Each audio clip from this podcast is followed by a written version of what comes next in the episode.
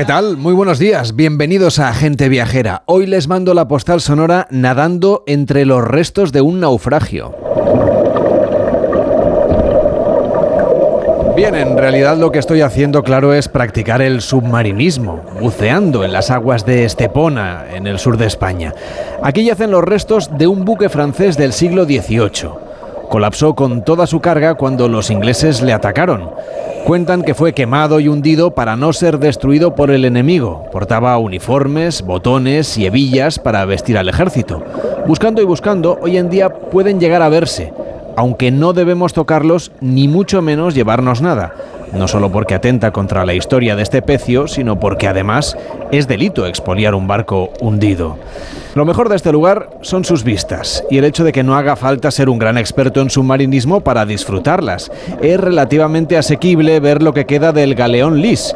Se trata de un sitio de buceo apto para todos los niveles, porque está a una profundidad media de solo 6 metros.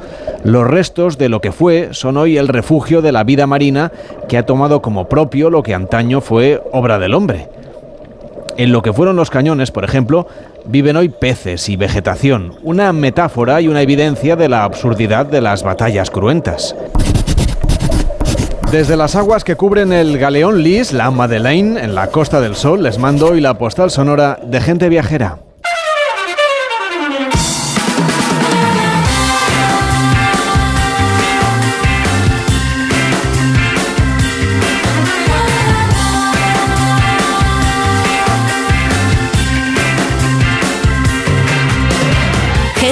El programa de viajes de Onda Cero con Carlas Lamelo. Pues ya estamos aquí, ya saben que pueden visitar siempre que ustedes quieran en vacaciones onda es barra gente viajera y cuando no tengan la suerte de estar de vacaciones también. Y los que se van en septiembre, pues más todavía, porque pueden inspirarse para su próximo viaje y cuando ya se le acaben las vacaciones o haya de regresar de nuevo a la rutina, onda es barra gente viajera al menos para evadirse, para pensar en el siguiente puente. Víctor Herranz, ¿cómo estás? Buenos días. Muy buenos días, ese, Carles. Ese hombre sin vacaciones. Aquí estamos, disfrutando del aire acondicionado, de Barcelona, de la playa que está aquí cinco minutos, tampoco está mal. Es verdad, a las dos en cuanto acabemos, ¿no? Es un lujo. Te vemos en el agua a las dos y cuarto, más o menos. Pero primero la paella. Ah, bueno, entonces eso ya es cuidarse de más, es cuidarse de más.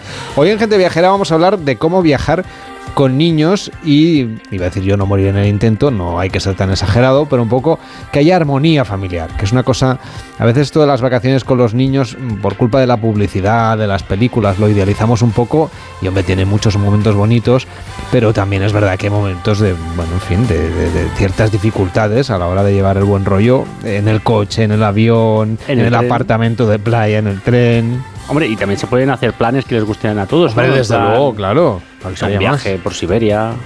No, por Siberia. Con el tren. Ah, el transiberiano. Ah, ¿por qué vamos a hablar del transiberiano? Claro. Qué bien llevado, Víctor Herrán. en fin, que estamos en Gente Viajera, como siempre también a través de internet en arroba Gente Viajera OCR, tanto en Twitter como en Facebook como en Instagram. En Onda Cero, Gente Viajera, Carlas Lamelo.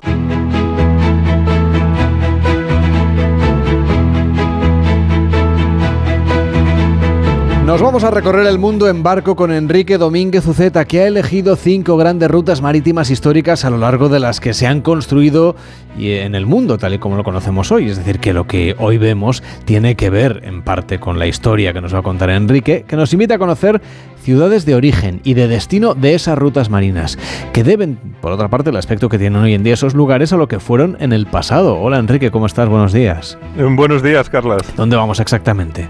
Bueno, pues vamos a ir al Océano Pacífico, bastante lejos de casa, a otras realidades en las que no pensamos habitualmente, pero que han cambiado el mundo y cuya importancia no ha parado de crecer hasta el punto de que siempre que imaginamos la realidad global, pues tendemos a olvidarnos de ellas y nos falta la percepción de su importancia. Bueno, lo digo porque el centro de gravedad del mundo se ha movido en las últimas décadas desde el Atlántico al Pacífico. Hoy hay que pensar en el Pacífico para entender el mundo. Y hay dos gigantes que se vayan en el Pacífico y que luchan por la hegemonía mundial y luchan en el Pacífico. Esos gigantes son Estados Unidos y China, cuyas relaciones han cambiado con el paso del tiempo desde el colonialismo a la rivalidad por el poder económico y militar. Por eso he recordado los tiempos de las aventuras marineras de los barcos que viajaban entre los dos países, poniendo en relación el gran puerto de Estados Unidos en el Pacífico, San Francisco, en California, con el gran puerto de China, que es el de Shanghai, que es ya el puerto mayor del mundo en tráfico de contenedores. Por él entra y sale todo lo que China necesita y produce. Es un fenómeno mundial seguido por el puerto de Singapur y el de Rotterdam. Y San Francisco nació como gran puerto con la fiebre del oro, cuando llegaban barcos de todo el mundo con gente en busca de una oportunidad. Se convirtió en el mayor puerto de carga de la costa oeste, ahora ya no lo es, eh, lo ha superado el puerto de Los Ángeles y su vecino puerto de Long Beach, que acumulan entre ambos una cuarta parte de toda la carga que llega a los Estados Unidos. Esta relación entre San Francisco y Shanghai, de hecho, es muy moderna, corresponde al siglo XIX, porque hay que recordar que antes San Francisco era una aldea. Al principio Estados Unidos apenas tenía presencia en la costa del Pacífico, pero hubo varias circunstancias que fueron volcando el país hacia el oeste con la llegada de migrantes que buscaban tierras para iniciar una nueva vida, pero la importancia de San Francisco creció rápidamente con la famosa fiebre del oro. Al encontrarse oro en California en 1848, medio mundo acudió al oeste para probar suerte y eso llevó millares de migrantes en busca de fortuna. Muchos llegaron desde China a San Francisco, que en esa fecha pasó de ser poco más más que un pueblo a ser una ciudad. Algunos chinos mm, realmente se fueron a buscar oro, pero la mayoría llegó como mano de obra barata, porque los demás estaban muy atareados buscando pepitas. La historia de San Francisco es asombrosa, porque se enriqueció rápidamente con el oro, demostró una gran ambición, de manera que el oro apareció en el 48 y en 1850 se convirtió California en un nuevo estado del país, porque antes no lo era. Y luego vino la construcción del ferrocarril, que también se hizo con mucha mano de obra china, sobre todo el tramo de la Central Pacific. Eh, se importaron trabajadores que en su mayor parte se quedaron a vivir en California. A los chinos se les prohibió emigrar hacia Estados Unidos entre 1885 y 1943, cuando la ley de exclusión china, y a pesar de eso, ahora mismo eh, San Francisco es la ciudad americana con más sino-estadounidenses del país porque superan el 20% de la población. El siglo XIX también supuso Enrique, la transición entre los barcos de vela y los barcos de vapor que cambiaron la historia, la manera de navegar y otras muchas cosas. Mm, pues sí, en realidad se fueron empujando unos a otros, pero eh, por eso yo insisto en la relación que había entre Asia y la costa oeste de Estados Unidos mediante estos barcos. Aquellos antiguos barcos panzudos de carga eran muy lentos y los barcos de vapor necesitaban cargar mucho carbón frecuentemente y eso le dio una oportunidad a otro tipo de barcos a vela eh, eh, característicos del 19 que fueron los clíperes, unos barcos estrechos, largos, con cuatro palos y con mucha vela que corrían como locos para participar en lo que llamaban las carreras de los diferentes productos, la carrera del té, la carrera del opio y la del salitre, por ejemplo. Competían con los vapores sobre todo antes de 1869, cuando se abrió el canal de Suez y cuando también se abrió el primer ferrocarril transcontinental de Estados Unidos. Y esos clíperes iban de San Francisco a Asia, iban a Shanghai, de donde llevaban emigrantes para la costa de Estados Unidos. Y también iban a los puertos de Singapur y de Hong Kong, porque en ese tiempo el Imperio Británico recibía también muchas cosas de sus colonias en el Pacífico Sur y los clíperes corrían por los mares del sur a una velocidad endiablada porque se bajaban hasta para coger los fuertes vientos de los 40 rugientes que llamaban para ir y venir entre Londres y Sydney, por ejemplo, pero también deambulaban por el sur de Asia uniendo Singapur y Hong Kong con San Francisco. Allí en San Francisco surgió también la Pacific Mail Steamship eh, Company que tenía servicio de vapores a Shanghai y en 1867 organizó el primer servicio transpacífico de vapor regular uniendo San Francisco, Hong Kong y Yokohama y amplió el servicio que tenía con Shanghai. Y en esos barcos pues llegaron muchos inmigrantes japoneses y chinos y fueron forjando una diversidad cultural adicional en California. Yo creo que ese carácter de tolerancia y de multiculturalidad que tiene San Francisco pues viene precisamente de esa relación intensa con los países del, del este asiático. Por eso dicen que los chinos de San Francisco forman la mayor comunidad de chinos fuera de China, ¿no? Bueno, y San Francisco tiene efectivamente el mayor barrio chino del mundo. No es el original, ¿eh? porque ya sabes que hubo un tremendo terremoto seguido de incendios en 1906 y la ciudad tuvo que renacer. Las chozas de los chinos desaparecieron y se se hizo algo nuevo, no tan típico, pero bueno, hoy, hoy sí que lo es, porque tiene sus puertas de arquitectura china tradicional que te dicen que entras en el barrio de los chinos, las calles principales allí son Grant y Stockton, eh, todo lleno de carteles, de restaurantes, de tiendas y de mercados para sus compras. La verdad es que es una experiencia muy bonita entrar en el barrio chino en, en San Francisco. Mm, mm, y en el otro lado de esa línea está la ciudad de Shanghái que no es menos interesante que San Francisco. Es decir, recordemos que estamos de alguna manera situando a los oyentes en lo que era una antigua ruta comercial, muchas de ellas perviven, con dos ciudades muy importantes, San Francisco, de la que hemos estado hablando, y ahora Shanghai. Bueno, pues sí, la verdad es que yo creo que incluso Shanghai es más interesante. Se ha transformado mm, en su historia reciente mucho más que San Francisco. Shanghai quizás sea ya la ciudad más influyente del mundo. Ningún otro lugar del planeta ha logrado un ritmo sostenido de crecimiento tan deslumbrante como la capital económica de China. Y, es protagonista de una historia excepcional en el último siglo y medio. Es el gran puerto del mundo, del que salen las rutas del Pacífico, pero es también eh, el gran puerto fluvial para llegar al corazón de la China interior navegando. Los shanghaneses tienen un, interés por el comercio que yo creo que es innato. Ya era una ciudad de comerciantes cuando se amuralló en el siglo XVI para protegerse de los piratas japoneses. Los británicos en 1842 eligieron la ciudad como uno de los cinco puertos de China en los que establecer sus bases comerciales, por eso acogió las concesiones británica, francesa y estadounidense, o sea que podemos decir que también hay un barrio estadounidense o lo hubo en Shanghai, y, bueno, ellos hicieron de ella la capital económica de Asia. La ciudad se convirtió yo creo que en el lugar más cosmopolita del continente, con gentes llegadas de todos los rincones del Océano Pacífico, a las que se unirían luego tras la Revolución Soviética los rusos blancos y con la extensión del nazismo en Alemania llegaron los judíos emigrados de Europa Central, o sea que comparten una multiculturalidad tremenda con San Francisco. De hecho, su aspecto actual también tiene mucho que ver con el comercio marítimo, con las finanzas, con los rascacielos que podemos ver a orillas del río.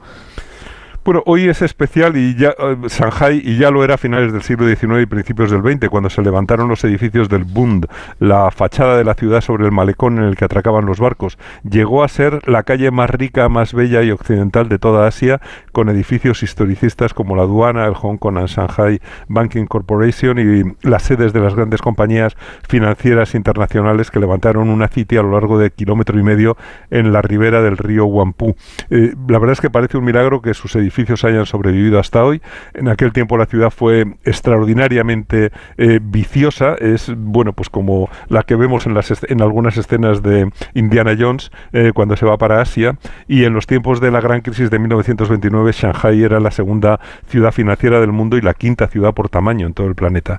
Y la verdad es que los barcos ya sabes que siempre llevan las nuevas ideas de unos países para otros y ahí llegan también las nuevas ideas para cambiar el país porque los revolucionarios nacionalistas y comunistas surgieron de esas clases altas y cultas de Shanghai que nunca ha dejado de ostentar cierta cierta supremacía intelectual sobre el resto de China. Y bueno, tras medio siglo de comunismo que ha transformado por completo la realidad de China, Shanghai vuelve a mostrar una situación privilegiada lidera las fuerzas económicas de su entorno, flota sobre la crisis de la economía global, se ha llenado de rascacielos y de millonarios, de centros de consumo de lujo y de museos fabulosos como el Bund, que es una joya arquitectónica del capitalismo global de hace un siglo. Pero bueno, mm, si te parece, Carles, termino con una anécdota marinera. Fíjate, hay un término llamado Shanghaiing, que alude Shanghaiing, a una técnica de reclutamiento para los barcos.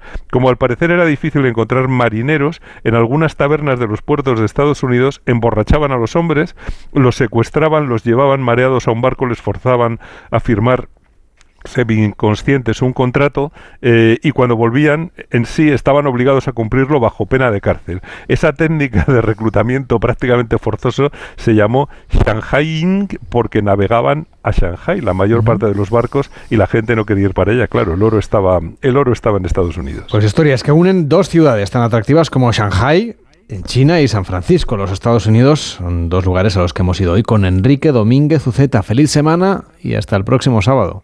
Hasta la próxima semana, Carles.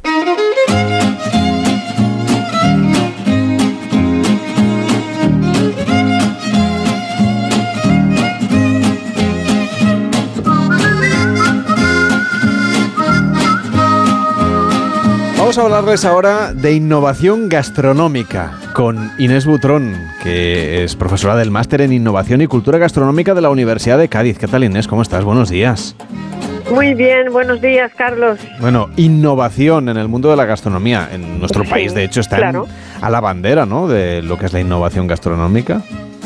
Bueno, es que es absolutamente necesario. si paras, te mueres, como en cualquier ámbito de la vida. Siempre hay que estar innovando y siempre que hay, hay que ir hacia adelante. Es, es intrínseco a cualquier otro ámbito cultural. Y en este caso, por ejemplo, ¿cuáles son las últimas tendencias que estáis investigando desde este máster y que de alguna manera llegarán a los restaurantes en breve? Bueno, sobre todo nuevos productos del mar, todo lo que tiene relación con el Océano Atlántico, toda la gestión que está haciendo ah, desde la Universidad de Cádiz y desde el restaurante a Poniente con Ángel León a la cabeza.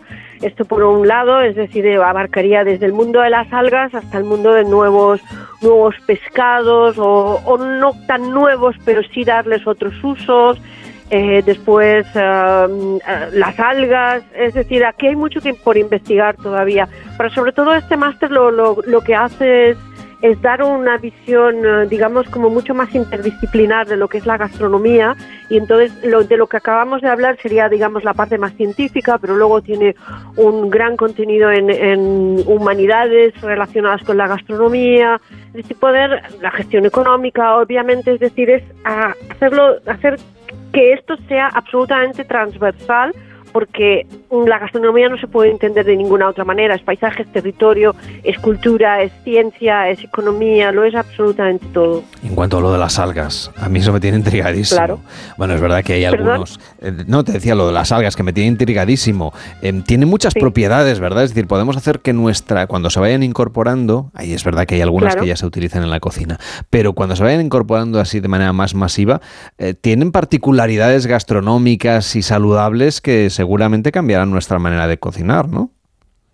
Bueno, de momento ya con ya estamos usando más de una, ¿no? Y lo que potencia son todos estos sabores yoda- yodados, salinos, sin tener que utilizar a lo mejor otras ah, otras formas de salpimentar los, los alimentos.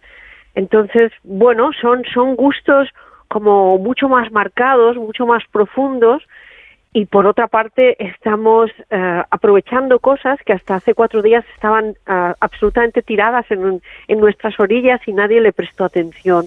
Entonces, a veces con un simple toquecito eh, cambia radicalmente el gusto del plato. A mí particularmente me gustan mucho porque es como tener el salitre en la boca y como bueno, mi rincón favorito y mi familia era de Cádiz, pues a mí me gusta tener esa forma ayodada, ¿no? De- del Atlántico, de la bahía en la boca. Y, y estos sabores, de todas maneras, mm, tienen alguna particularidad, ¿no? Hay que, como decía, son intensos, hay que intentar manejarlos con cierto cuidado, ¿no? Bueno, claro, todo, a ver, pero en definitiva es que siempre lo, siempre se ha hecho así. Es como si ahora empezáramos a utilizar especias que antes no utilizábamos, ¿no? Pues ¿cuál es la recomendación básica? Cuida, ver sobre todo qué, qué componentes tiene, es decir, qué, qué reacciones puede hacer con el resto de los alimentos y después usarla en, en dosis eh, ajustadas y, mínimas, es decir, como siempre el, el veneno está en la dosis, ¿no? En este caso no hablamos de venenos, pero me refiero a que to- todo al final es una cuestión de medidas, es una cuestión de armonizar los sabores. El, problema aquí, o, o me- mejor dicho, la ventaja radica en que hay que buscar alternativas de productos y en eso es don- donde se está centrando casi toda la innovación gastronómica, desde la creación de a lo mejor de nuevas prote búsqueda de nuevas proteínas o simplemente eh, buscar dentro de, de algunos cultivos desterrados como también está en la zona de Sanlúcar que también eh, entra dentro de, de nuestro máster no los cultivos desterrados en los navazos de Cádiz no todas esas plantas que se cultivaban en, en terrenos por donde pasan acuíferos que son una que al final hacen que el terreno sea medio salino, medio dulce y todos esos eh, todos esos productos desde la patata al tomate tenían unos sabores increíbles. Bien, pues al final la innovación es una mezcla de tradición y de, y de modernidad. Por un lado estaríamos buscando como algo, digamos, más moderno, ¿no? El uso de, eh, de plantas, de algas que hasta ahora descartábamos, pero por otro lado estamos eh, redescubriendo o animándonos a volver a, a esas buenas papas de San Luca, a los, a los chicharitos también de, de San Luca, a los tomates y a, incluso a plantas que habíamos abandonado casi por, bueno, por desidia, porque ya sabemos, ¿no? Cuando vienen momentos de vacas gordas, pues hay cosas que se descartan. Es así. Tienes un libro, no, tienes varios libros publicados, pero hay uno sobre el que quería hablar hoy especialmente, ya que hablamos de este, bueno, de Andalucía, que es la ruta gastronómica por esta comunidad, por Andalucía. Sí, mm, eso... Como es una de las comunidades más turísticas de nuestro país, donde hay más gente que seguramente está por allí de vacaciones o que va a ir o que tendrá ganas de visitar la comunidad fuera del verano, me gustaría que trazaras con nosotros una ruta, una propuesta gastronómica para conocer a fondo Andalucía. Bueno, a ver, Andalucía es que es tan grande, es que es la primera comunidad, es muy grande, ¿no? Entonces, claro, esto hay que tenerlo claro cuando uno va a Andalucía, es decir, ¿qué, qué parte vas a coger? La del centro, es decir, llegar de Peñaperros y meternos en, las, em, como por ejemplo, en la provincia de Jaén y Córdoba, ¿no? Entonces, aquí, pues tendríamos otros otros tipos de platos, ¿no? Por ejemplo, tendríamos muy presente la caza en Jaén o tendríamos muy presente platos mucho más contundentes con cereal, con legumbre. Es diferente a, por ejemplo, o si cojo la parte, pues no sé, a mí me gusta muchísimo también la ruta de Almería, Málaga, Granada. Por ejemplo, empezar en, en Cabo de Gata y acabar en, en la costa tropical de Granada. Que además Granada es una provincia magnífica porque siendo una provincia muy pequeña lo tiene todo, desde la alta montaña hasta la costa tropical. Entonces ahí empezaríamos por la parte más, eh, digamos, más interior, tendríamos toda la cocina de las alpujarras, muy rústica, también con parte de caza, con elementos muy antiguos como es el uso de los potajes de, de, hinojo, del trigo, pero luego ya iríamos bajando y nos meteríamos en una cocina mucho más marinera, de la del, a la de Almería, de, la costa, de, de las gambas, del buen pescado que no necesita nada, ¿no? Y luego ya entraríamos por, por Málaga con todas sus sopas frías, sus ajos blancos, sus, eh, sus espetos de sardinas. Esa sería otra ruta muy bonita. Me voy a dejar cosas, ¿eh? porque es que em, realmente eh, Andalucía es muy grande y da mucho de sí. pero me voy a quedar justo con una pequeña aproximación en este caso. Pero... Una pequeña aproximación mm. para mí, por ejemplo, yo si tengo que viajar ahora a Andalucía y que me perdonen el resto de provincias, pero yo me quedo con un triángulo que forman Sevilla, Huelva, Cádiz, que es toda la zona de las marismas y del Golfo de Cádiz. Para mí esa es una zona mm, riquísima desde todo lo todo lo que vive y todo lo que crece y lo que se mueve entre las zonas de las marismas, los caños, los esteros, ese marisco y ese pescado increíble con esa forma particular de pescar, ¿no? O de despescar, como llaman ellos, el despesque, ¿no? De coger ese pescado de estero, a mí eso me me parece maravilloso que mm, supongo que no sé podríamos eh, todavía insistir pues yo que sé, a lo mejor en la en la provincia de, Sevilla, pero es que Sevilla, como al ser el centro, se queda un poquito de todos. Claro. Eh, nos hablabas antes, por ejemplo, de lo importante que es el paisaje para entender bien la gastronomía de los sitios a los que vamos. ¿Hasta qué punto crees tú, en el caso de ese triángulo que nos marcabas o que nos trazabas en Andalucía, que ese, ese paisaje que vamos a poder ver influye directamente en lo que se come, en lo que se sirve, en lo que se produce también? Claro. Sí, sí, sí, claro, claro. A ver, yo ya os digo, a ver, si y hace y hace poco, hace no muy poco estuve ahí. Es decir, por ejemplo, pues eso, si estamos en ese rincón del Golfo de Cádiz, de Huelva y de Cádiz, vamos a pensar, tenemos que pensar que lo que más va a abundar, lógicamente, es el, es el pescado, porque es el mar, es el océano el que marca lo que va a caer en el plato. Pero un pescado especial, distinto que a lo mejor no tiene nada que ver con el del Mediterráneo, piezas mucho más grandes, porque estamos en un golfo y a partir de ahí todo el océano Atlántico por delante. Entonces, ahí vamos a encontrar borriquetes, chernes, corvinas enormes, una pesca ya, atunes obviamente, ¿no? Pero luego está todo ese pescado más pequeño que te digo que, que nace y crece y vive en los en todos esos caños, todo ese marisco, el marisco de Huelva, las coquinas, la gambita blanca, eso lo marca, lo marca el paisaje. Y sin olvidarme, claro, que luego tengo dos sierras importantes. Bueno, una es la Sierra Aracena, donde tengo que ir a probar las chacinas ibéricas, ¿no? Y después a mí me gusta mucho también Grazalema, porque allí eh, está otro de los productos icónicos de la provincia de Cádiz, que son los quesos de cabra payoya que variedad, a ver, la hay muchísima y lo que yo recomiendo siempre a cualquier viajero es que salga del esquema de Sota Caballo Rey, porque la cocina andaluza el problema que tiene es que está, digamos, un poco como aplastada o eclipsada por el pescado frito, que es magnífico, ¿no? El pescado frito y el gazpacho o salmorejo. Hay mucho más. Hay mucho más. Obviamente en verano vas a necesitar algo más fresco y vas a tender a comer eso.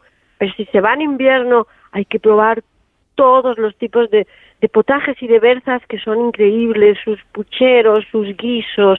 Hay que probar rabos de, de todo, que ahora la mayoría de las veces pues sea ternera. Y si puede ser retinta, mejor. Es decir, salir un poco, abrir nuestra mente a otros, a otras cosas que no sean las clásicas de siempre, ¿no? Mm. Claro, estábamos hablando, por ejemplo, de las formas de vida que se preservan Mm. también gracias a estas actividades, muchas veces del sector primario, ¿no? Si, si no las mantenemos, seguramente perderemos no solamente buenos productos, sino incluso la esencia un poco de los lugares. Sí, claro, es que, por ejemplo, ya te digo, en el último viaje que hemos hecho, hemos, hemos estado en las marismas del Odiel. Hemos estado en las marismas del Odiel, entonces, em, todo ese paisaje, todo lo que son esas marismas, es un, e- bueno, es un ecosistema único, es tan único como una dehesa.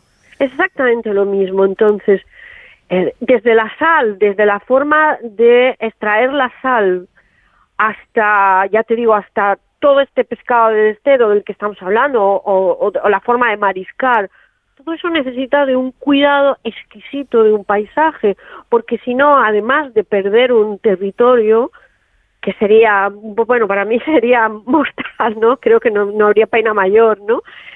Eh, sobre todo lo que está, lo que tenemos que pensar es que ahí vive mucha gente. Mm. Ahí hay unas formas de vida que son las que han contribuido a que tú tengas un determinado producto, un determinado plato, un determi- una determinada receta. Es decir, estar en, ya te digo, la marisma del Odiel y ver por un lado la sal, por otro lado nos acercamos al puerto de, de Isla Cristina, que es el que trae mayor cantidad de pescado, o sea, sale mayor cantidad de pescado de, de toda Andalucía. Eh, y estás viendo a la gente que vive, que vive y, necesita seguir con ese trabajo, ¿no? Eh, es decir, es que no hay explicación para mm, dejar eh, abandonado un territorio porque lo que estamos haciendo es revertir eh, pues eso, los sistemas de vida de, de toda una serie de poblaciones que están alrededor, desde Isla Cristina, Huelva mismo, Gibraleón, es decir, Punta Umbría, que es un rincón maravilloso, donde uno se está bañando a la vez que van pasando los barcos, al mediodía de la tarde con el pescado que se trae, eso tiene una pena inmensa, ¿no? Poder perder eso, ¿no? Pues te agradecemos mucho, Inés, que nos hayas eh, hecho este, esta reflexión sobre la gastronomía, la importancia de cuidar el paisaje, los oficios y de disfrutar de la innovación. Es decir, hemos, unido, hemos empezado por la innovación, que es lo más nuevo, y hemos acabado en las raíces profundas de la gastronomía de nuestro país. Un fuerte abrazo, Inés, y hasta la próxima. Buenos días. Gracias, otro para ti. En Onda Cero, Gente Viajera, Carlas Lamelo.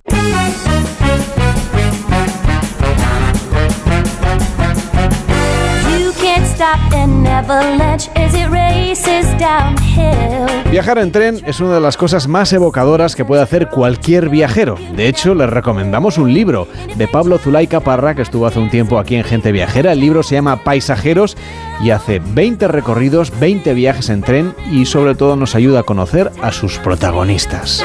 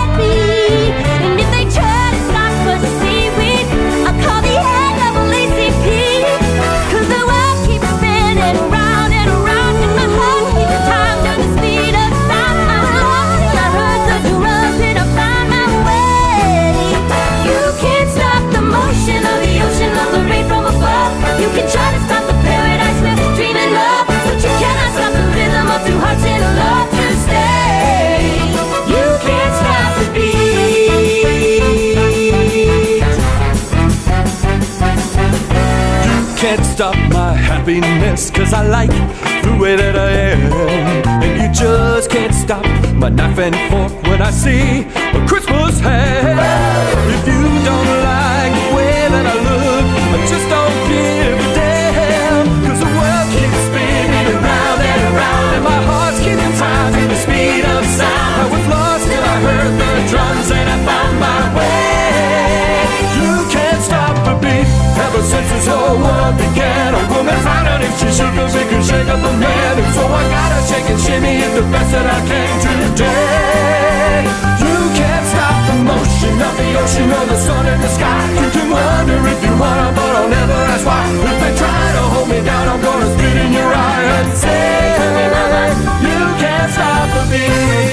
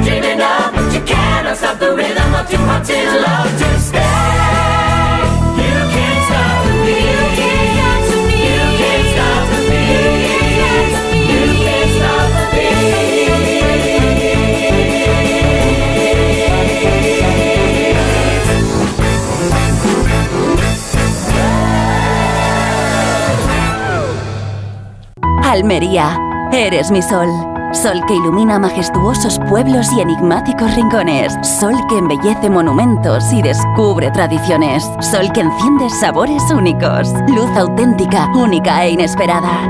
Eres historia, arte y pasión. Almería, eres mi sol. El sol que necesito. Diputación de Almería y Costa de Almería.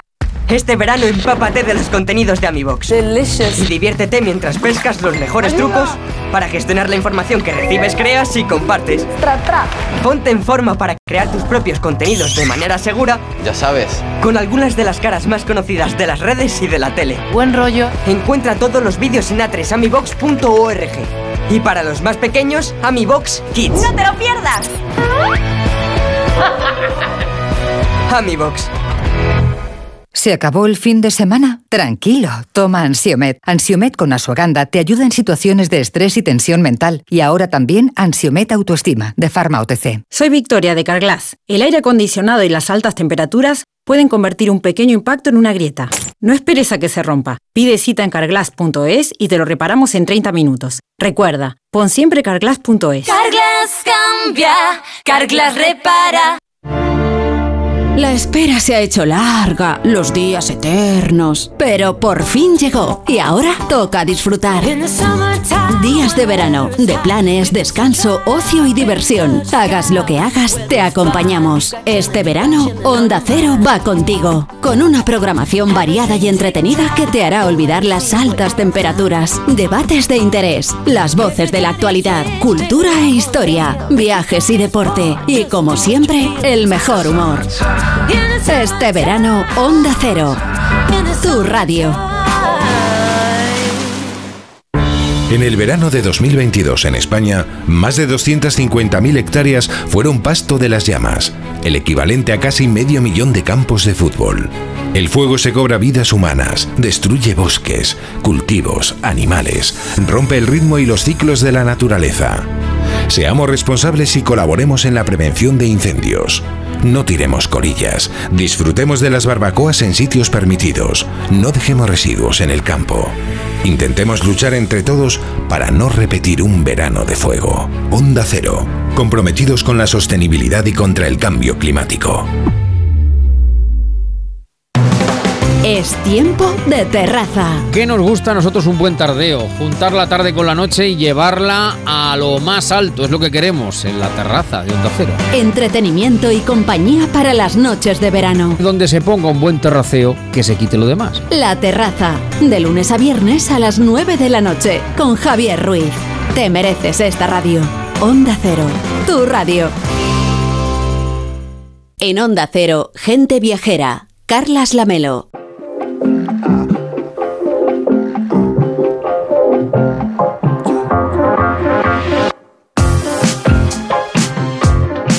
Seguro que a estas alturas, ya estamos en el primer fin de semana del mes de agosto, muchos de ustedes, los que empezaron las vacaciones el primer día del mes de agosto, ya han tenido tiempo suficiente para darse cuenta de que esto de irse de vacaciones en familia no es nada fácil.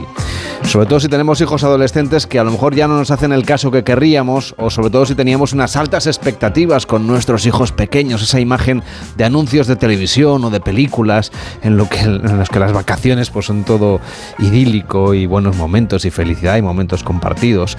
Bueno, pues a veces eso no es siempre así pero tranquilos porque hay solución.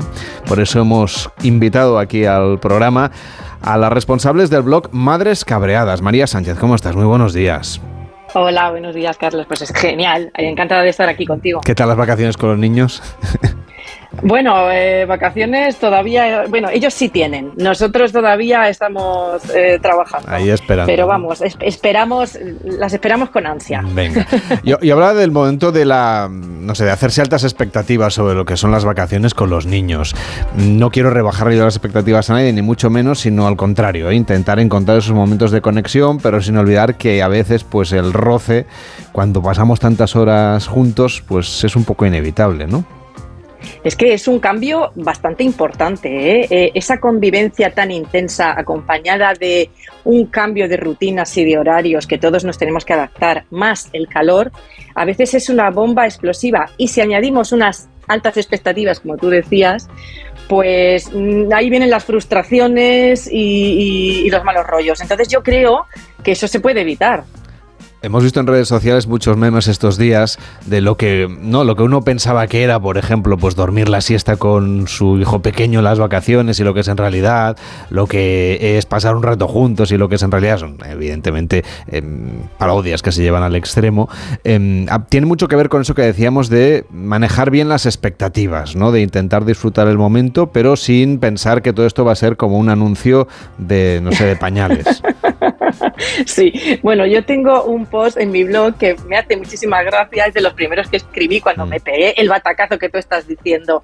Había un anuncio de, de una marca de, cono- de colonias muy conocido que te presentaba una familia ideal, un papá, una mamá, un niño, una niña en una playa idílica, los niños jugando por su cuenta y los papás tumbados el uno al lado del otro, eh, eh, como si estuvieran en el paraíso tranquilamente, con una paz. Entonces yo decía, uy, yo cuando veía eso de jovencita decía, yo quiero eso. Claro. Yo quiero, pero claro, luego vas a la playa y es todo lo contrario. Entonces dices, a ver, ¿dónde está ese anuncio? Bueno, pues ahora vamos a darle consejos a la gente viajera para que haya un poco más de armonía en las vacaciones familiares y luego ya consejos prácticos muy orientados, pues eso, a cómo hacer la maleta, cómo organizar los horarios, cómo intentar que cada uno tenga también su espacio y ya le dedicaremos tiempo pues a las vacaciones con adolescentes y el doble salto mortal que es a veces si compartimos espacios vacacionales pues con los cuñados, con los suegros, con los eh, sobrinos, ¿no? Eso ya lo complica todo un poco más. Pero empezamos por lo fácil. Vamos a intentar buscar la armonía en estas vacaciones, que estamos a tiempo, porque a total acaban de empezar. Sí. Eh, yo, vamos a ver, no creo que sea rebajar las expectativas, sino tener las expectativas adecuadas.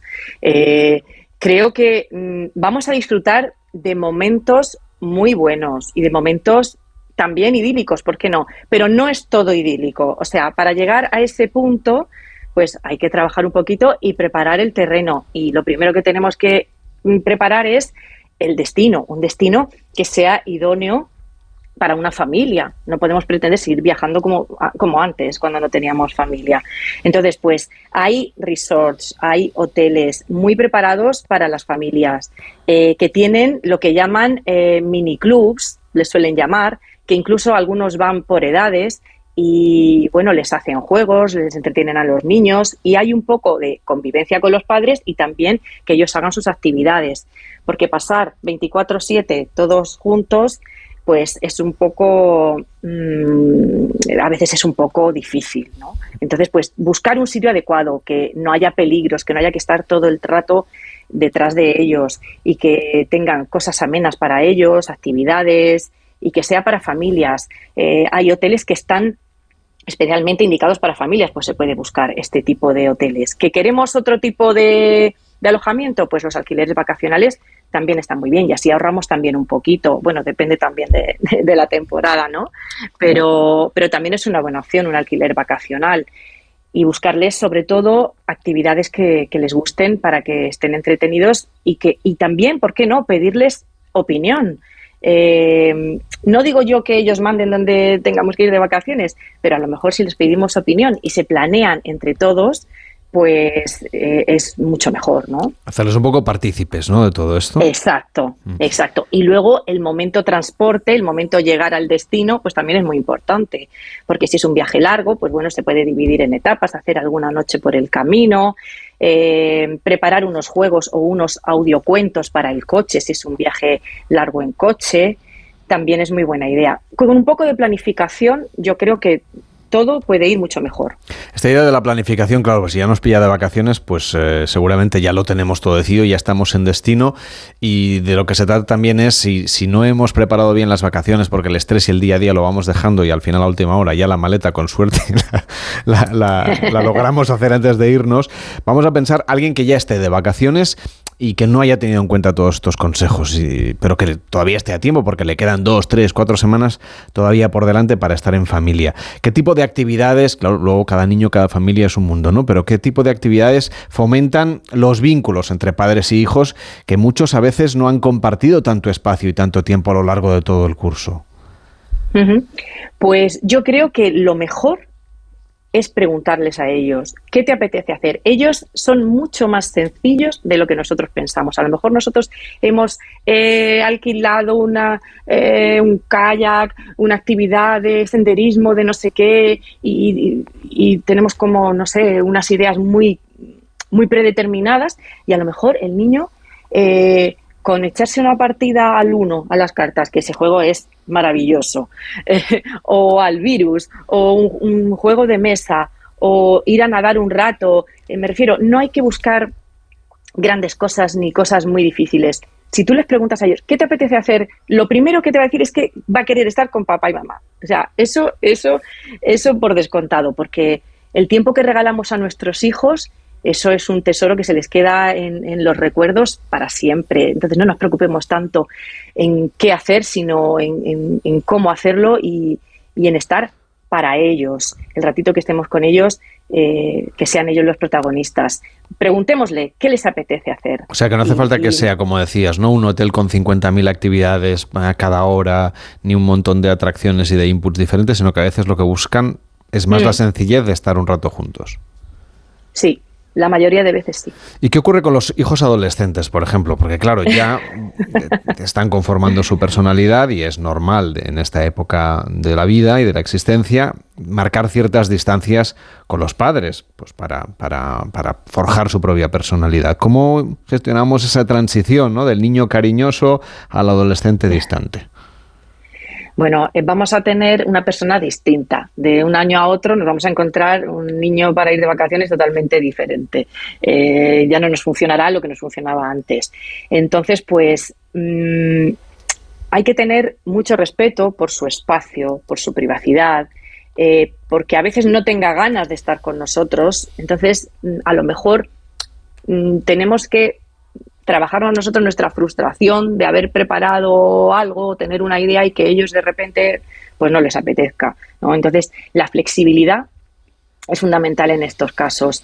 Y si vamos a preparar las vacaciones con ellos, prepararlas con ellos, o sea, que ellos digan destinos, propongan, sugieran actividades, planes que les apetezcan, pensar un poco en ellos, si es deportista, pues ir a ver algún partido, si le gusta la música, pues algún tipo de concierto o de actividad que tenga que ver con la música.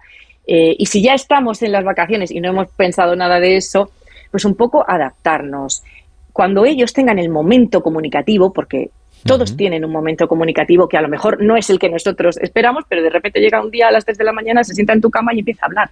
Ese es el momento para preguntarles qué te apetece que hagamos, eh, cómo, cómo vas a estar más cómodo, eh, pues eso, hacerles partícipes. Y respe- respeto y flexibilidad y mucho diálogo y paciencia, y paciencia. Hay que llevar una maleta solo con la paciencia, eh, da la sensación. ¿Y qué ocurre con cuando nos juntamos con el resto de la familia? La familia política, los hijos de amigos, los hijos de familiares, los sobrinos, ¿no? Porque claro, todo el mundo tiene su manera de educar, todo el mundo lo hace con la mejor de las intenciones, pero también no tenemos por qué compartir todos los valores. Y ahí hay más momentos de fricción, de la sensación.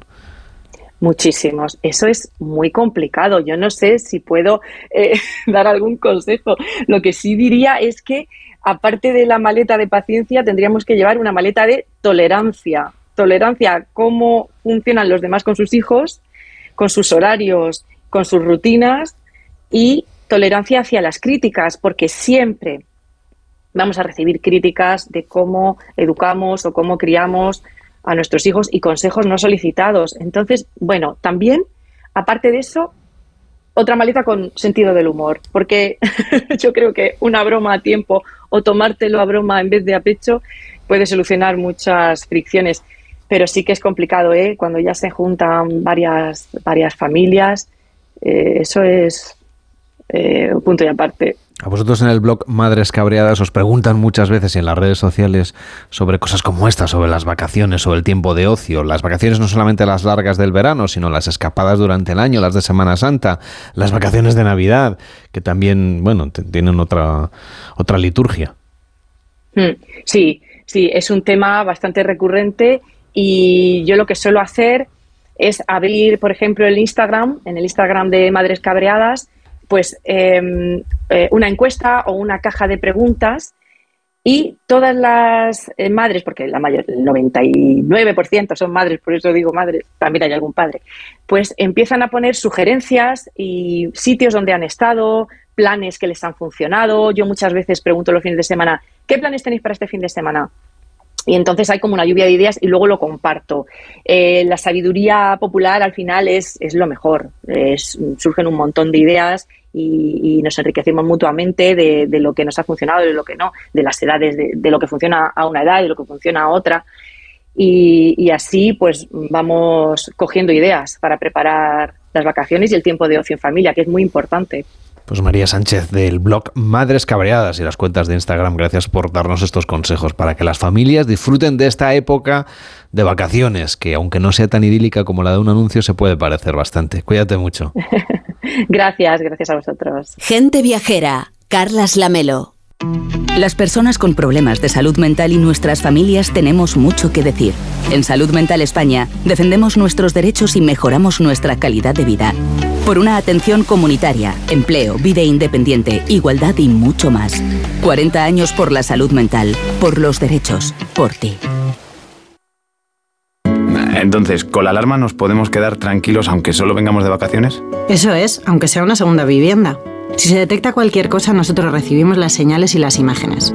Y sobre todo, la policía también podría comprobarlas, e incluso desalojar la casa. Y con la app puedes ver tu casa cuando quieras. Y si es necesario, viene un vigilante a ver si está todo bien. Este verano, protege tu hogar frente a robos y ocupaciones con la alarma de Securitas Direct. Llama ahora al 900-272-272. ¡Ven! ¡Métete debajo de mi paraguas! Siempre hay alguien que cuida de ti. En Autocontrol, anunciantes, agencias y medios, llevamos 25 años trabajando por una publicidad responsable. Campaña financiada por el Programa de Consumidores 2014-2020 de la Unión Europea. ¿Sabes qué pasó con el cerebro de Einstein? Einstein falleció en 1955. Según sus últimos deseos, fue incinerado y sus restos fueron esparcidos en algún lugar secreto. Pero pocos saben que durante la autopsia el patólogo Thomas Harvey extrajo su cerebro y lo cortó en 240 trozos. En 1998, Harvey y otros científicos devolvieron los restos que tenían, a excepción de 24 piezas que podrían estar actualmente en cualquier parte del planeta. En la tertulia Zona Cero de la Rosa de los Vientos hablaron de esta y otras historias muy interesantes. Si no escuchaste el programa o quieres volver a escuchar cualquier sección a la carta, entra en la web y en la app de Onda Cero. No te pierdas nada. Onda Cero, tu radio. Gelo en verano. Salimos cada tarde al aire porque sabemos que nos vas a escuchar. Tienes un verano de sestear o madrugar, trasnochar y no parar, jugar, conversar, buscar y encontrar, tal vez reencontrar, para recordar y para imaginar. Esto y más, este verano en Gelo. Gelo en verano con Arturo Tellez. De lunes a viernes desde las 3 de la tarde. Te mereces esta radio. Onda Cero, tu radio. Gente Viajera, el programa de viajes de Onda Cero con Carlas Lamelo. Cuentan que en Oaxaca se toma mezcal con café. Cuentan que en Oaxaca se toma mezcal con café. Pues como les avanzábamos la pasada semana, a partir de esta, a partir de hoy domingo 6 de agosto, lo que vamos a hacer es recorrer el mundo a través de las rutas en ferrocarril más míticas con Mariano López, que con la llegada del mes de agosto cambia un poco su selección, aunque le vamos a pedir que nos haga un poquito de música también, ¿eh? O sea que hoy va a haber buena música también, pero va a ser ahora al inicio de la segunda hora de Gente Viajera. Después también tendremos ocasión de visitar la España menos poblada y de analizar con Joan Barceló, profesor de OBS Business School, cuál es el futuro y los retos del sector del turismo. Hasta ahora mismo.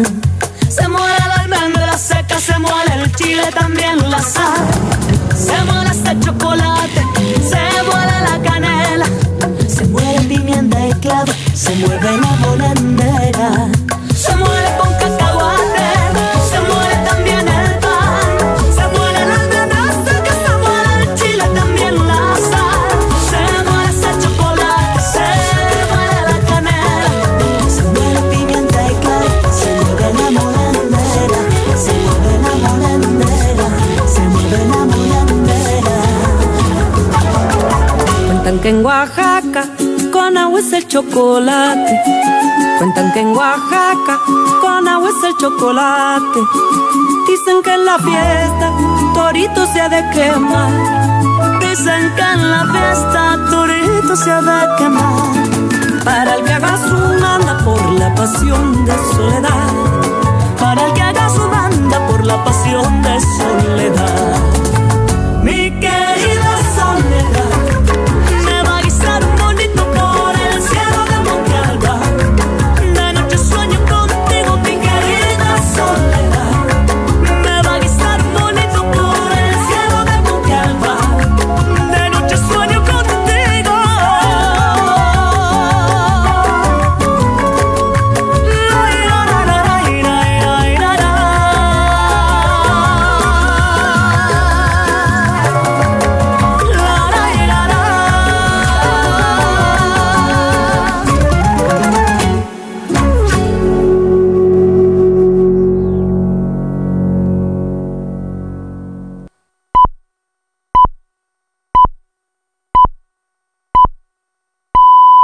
La una, mediodía en Canarias.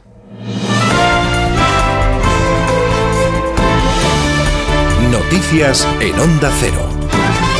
Saludos, buenas tardes. A esta hora es noticia el giro en el camino de la investidura después de que Vox haya emitido un comunicado en el que implícitamente muestra su predisposición a no entrar en un gobierno liderado por el Partido Popular. Una decisión que, según la formación liderada por Santiago Abascal, podría evitar la reedición de un nuevo ejecutivo de Pedro Sánchez apoyado en los independentistas. Lo adelantaba en la, en la entrevista al debate Jorge Buxade, jefe de la delegación de Vox en el Parlamento Europeo. Vamos a poner todo nuestro esfuerzo en evitar ese gobierno de destrucción nacional.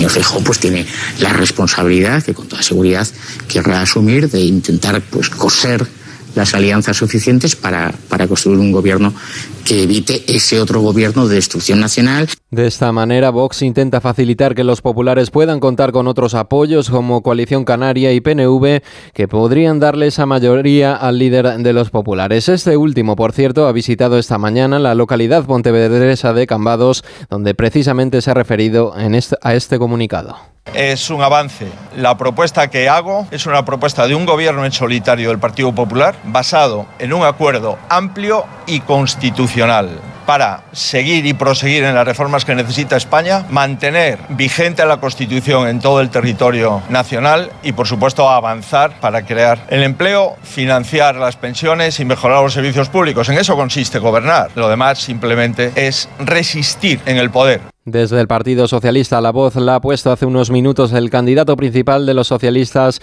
en el País Vasco. Pachi López considera que a Feijó y al Partido Popu- y a Vox no les importa el precio que firmen ni lo que pagan con tal de permanecer en el poder. A peso- asegura que el PSOE tiene la obligación de poner en marcha un gobierno que haga seguir avanzando. A y al Partido Popular les importa poco lo que firman y el precio que pagan con tal de estar en el poder y tener el poder. Pero es que el precio lo pagamos todos los demás, porque son nuestros derechos y nuestras libertades las que se recortan. Por eso el Partido Socialista tiene la obligación política, pero también ética y democrática, de poner en marcha un gobierno que signifique justo lo contrario. Cambiamos de asunto en Crónica de Sucesos. Les contamos la detención de tres personas que estafaron casi 200.000 euros mediante técnicas de skimming y phishing. Ampliamos detalles con Beatriz Miralles. La Policía Nacional ha desarticulado un grupo criminal dedicado a la clonación de tarjetas bancarias y a la obtención de datos de carácter personal para su posterior uso de manera fraudulenta. Los agentes han detenido a tres presuntos autores en distintos municipios de Valencia por estafar casi 200.000 euros.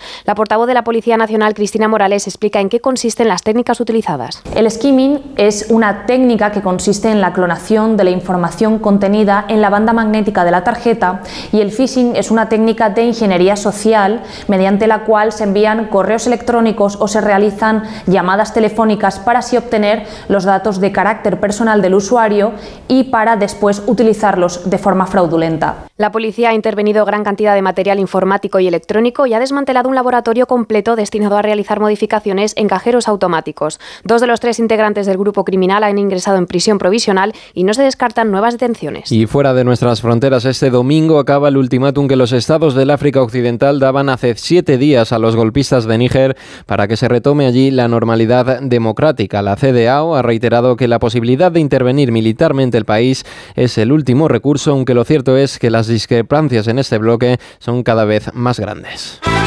Deportes, Juan Ramón Lucas. Finalizada la carrera de Moto 3 en Silverstone. Chechu Lázaro, muy buenas.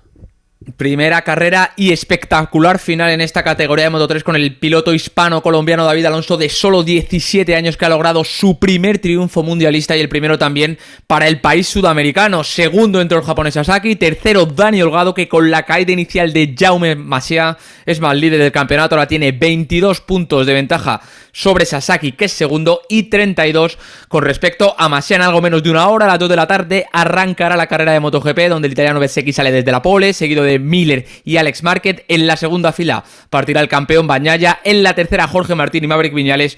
Y desde la quinta en la decimocuarta posición Mar Márquez. Y a las tres y media se disputará la última carrera del día, la de Moto 2 con Pedro Acosta que partirá desde la pole. Gracias, Chechu. En el Mundial Femenino no hay goles en los 90 minutos entre Suecia y Estados Unidos y el partido se decidirá en la prórroga. Recordemos que el ganador jugará contra Japón el próximo viernes, día que también se enfrenta a la selección española Países Bajos, que ha ganado hoy 2-0 a Sudáfrica.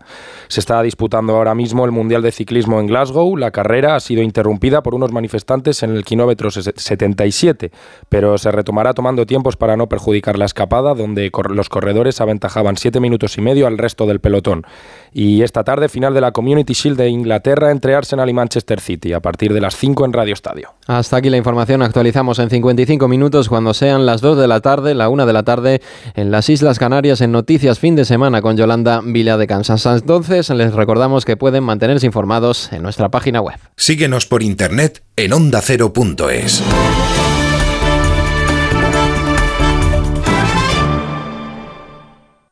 El fuego se cobra vidas humanas, de animales, de bosques y plantas. Respetemos la naturaleza. Evitemos los incendios. Que este verano no vuelva a ser un verano de fuego. Onda Cero. Comprometidos con la sostenibilidad y contra el cambio climático.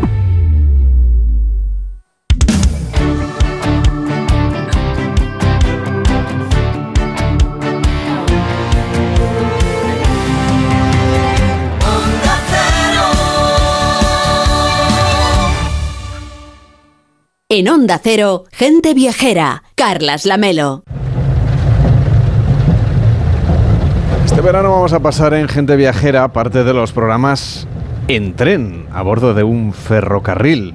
Recibimos a Mariano López que este mes de agosto nos propone viajar en tren, cada domingo en un tren singular, de largo o de muy largo recorrido, en Europa, en Asia, en Oceanía o en la India. Hola Mariano, ¿qué tal? Buenos días. Muy buenos días, Carles, ¿qué tal? Bueno, ¿cuál va a ser el primero de estos trenes del mes de agosto? ¿En qué coche de pasajeros vamos a viajar hoy?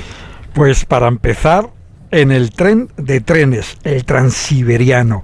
No podía haber un viaje más largo en tren que este. Fíjate, la ruta del transiberiano atraviesa siete usos horarios, 87 ciudades y pueblos y 16 grandes ríos. Un recorrido de 9.297 kilómetros. Es el récord en longitud, en número de paradas y en tiempo de construcción. Comenzó a construirse en 1891 por los mismos caminos que había creado la ruta de los correos del zar, la que, la que siguió Miguel Strogoff en la novela de Verne.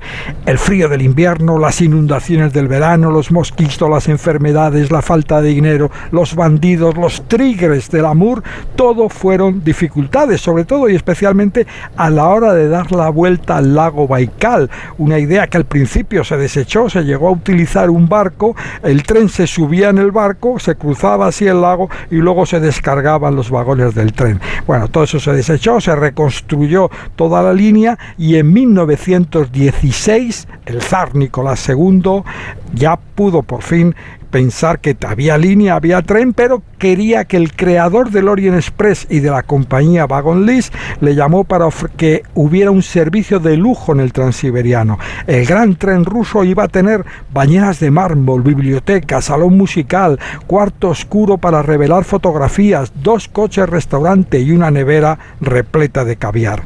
La realidad luego fue muy diferente. Los coches del transiberiano gestionados por Wagon List fueron nacionalizados apenas un año después de finalizada la línea, tras el triunfo de la revolución en Rusia. Wagon List perdió 198 coches cama, 50 coches restaurantes y 24 furgones. El tren de trenes nunca pudo ser otro Orient Express. Fíjate que lo del cuarto para revelar las fotos me parece una cosa, fin, muy a tener en cuenta ¿eh? en aquella Sí, eso, época, aunque claro. ahora explicar a muchos jóvenes que, que se revelaban en un cuarto oscuro ya es un poco complicado, pero sí, sí, fíjate, ese es un tren que todas esas se presentaron una exposición en París, todas esas novedades que como te decía, luego nunca formaron parte del tren.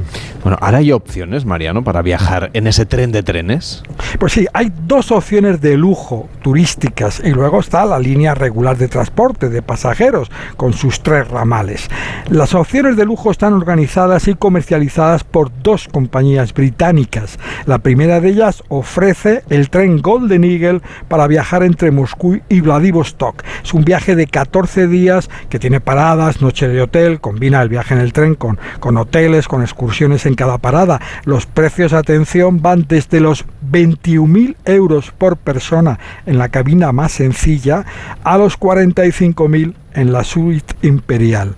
La misma compañía ofrece también viajes en el transmongoliano entre Moscú y Pekín. Hay otra compañía también británica que opera el tren SARS Gold, que ofrece un viaje de 16 días con noche de hotel y excursiones en el transmongoliano, con precios algo más reducidos que el anterior, van entre los 14.000 y los 17.000 euros por persona en la opción más económica. Y aún así, pues para las opciones, por ejemplo, de este mes ya no hay Oye, ¿y los precios así de tarifa regular? ¿Qué tal?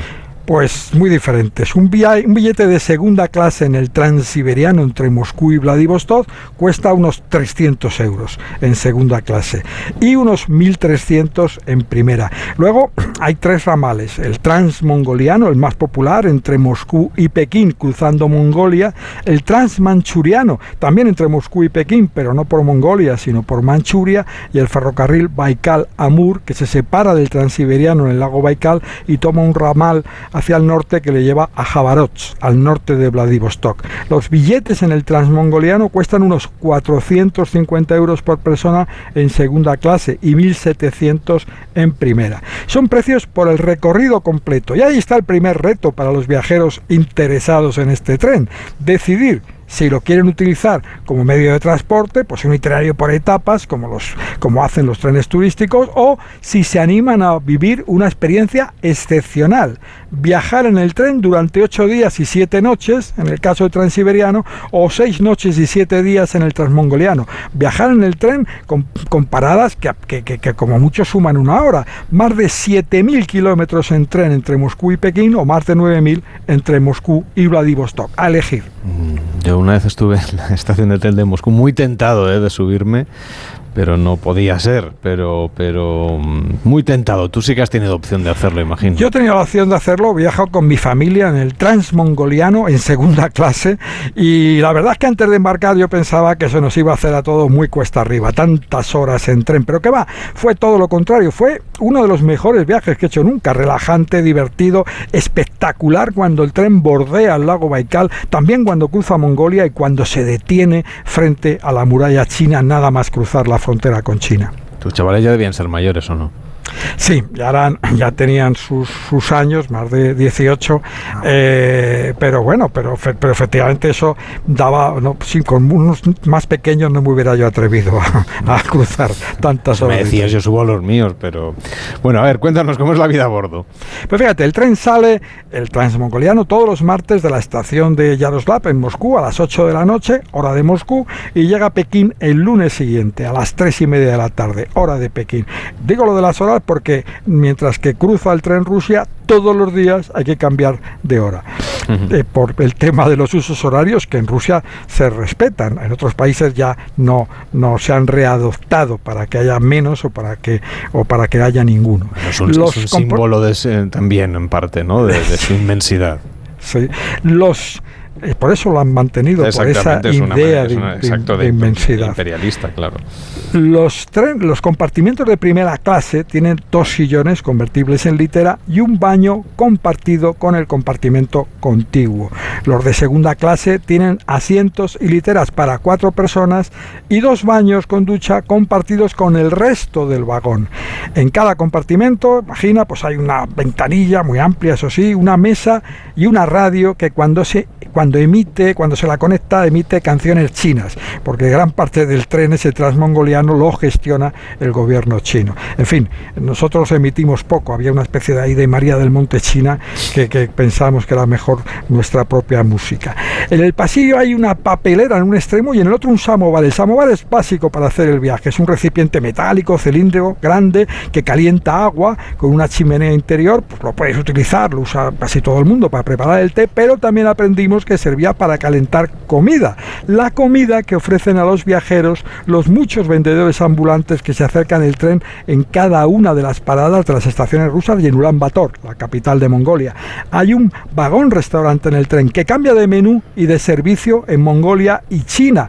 La comida es muy básica, vamos a decir así, en la parte rusa, pero merece la pena apuntarse a la pensión completa para poder disfrutar del viaje en el vagón restaurante, unas cuantas horas el día.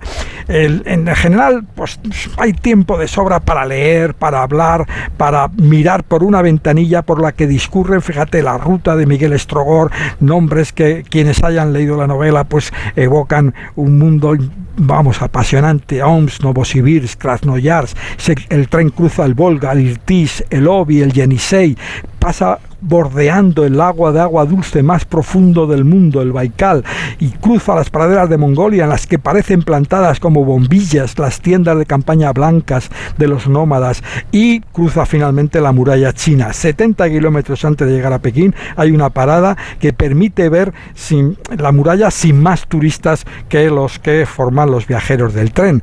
Una hora después, el tren completa su viaje siete días después de haber salido de Moscú. No es mal viaje en tren para empezar esta serie de agosto. Desde luego que no. Ponnos un poquito de música ya que estamos a bordo del tren. Venga, pues un tema clásico del pop que nos habla al menos de su título de un tren de largo, de muy largo recorrido, Long Train Running de los Doobie Brothers. Una canción que cumple, fíjate ahora, justo ahora 50 años y que sigue animándonos a movernos, a seguir adelante. Long Train Running, los Doobie Brothers.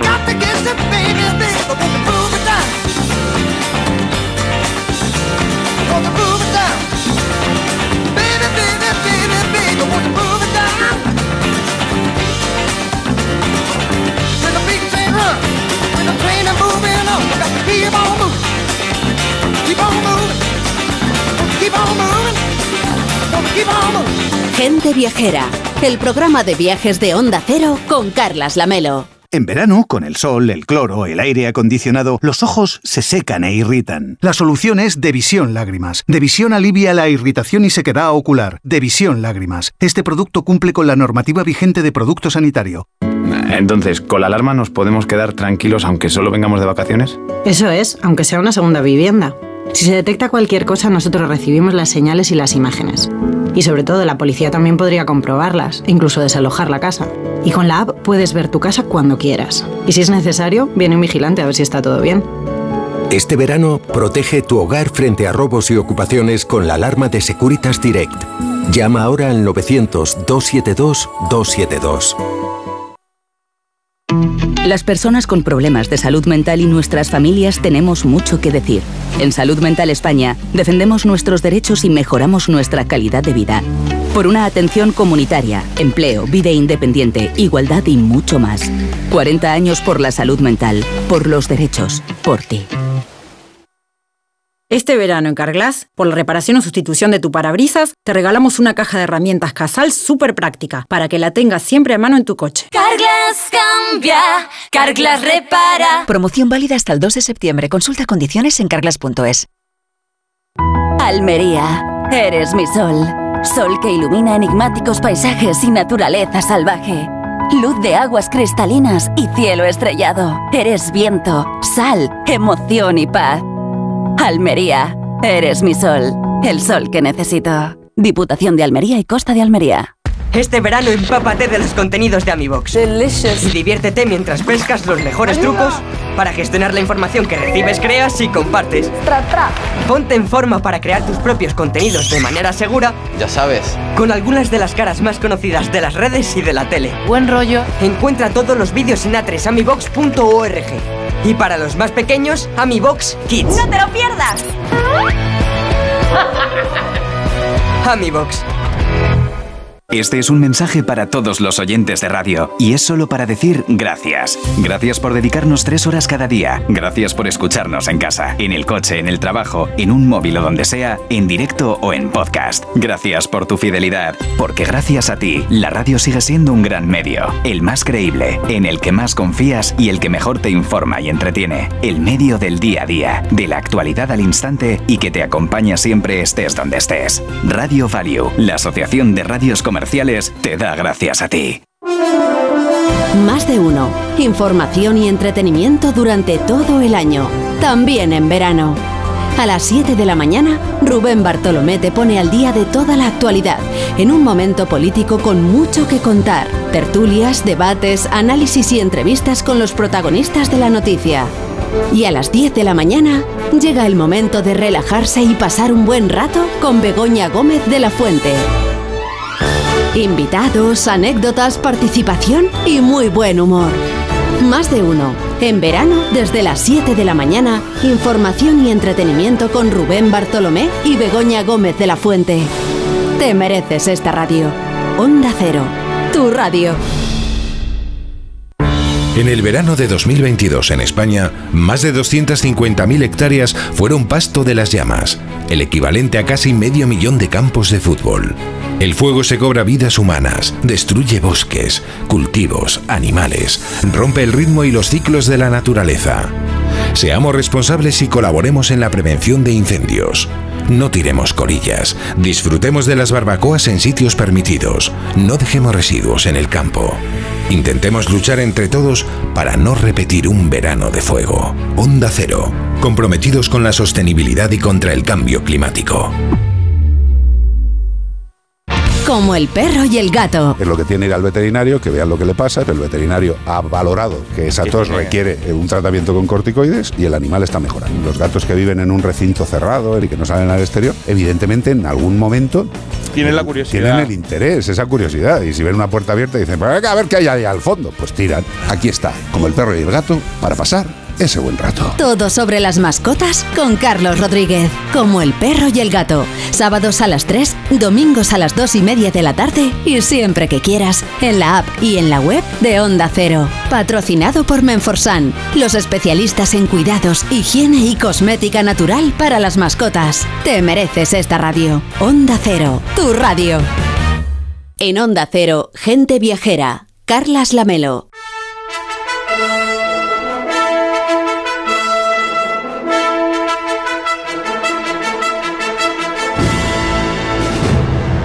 Pocas cosas viajan tan rápido como los rumores, los escándalos, los cotilleos, que corren incluso a lo largo de los siglos.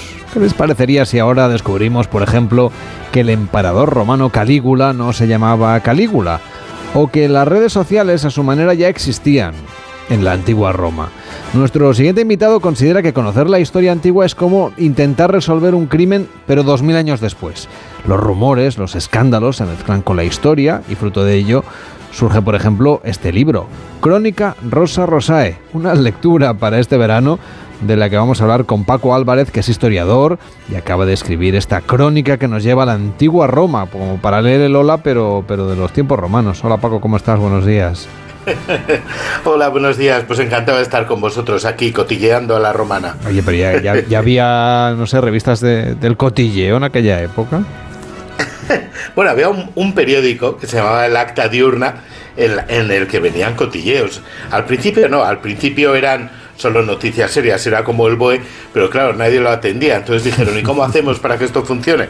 Pues empezaron a meter noticias de matrimonios, de, de nacimientos famosos, de fiestas e incluso de divorcios, hasta el punto que Seneca se quejaba de que como en el periódico aparecían los divorcios, la gente se creía que divorciarse estaba de moda y se divorciaban por salir en el periódico. Claro, es que no hemos Por cambiado. salir en el Ola. Han pasado dos mil No, años nada. y nos sigue, o sea, la gente sigue viendo las necrológicas en los periódicos hoy en día. ¿eh?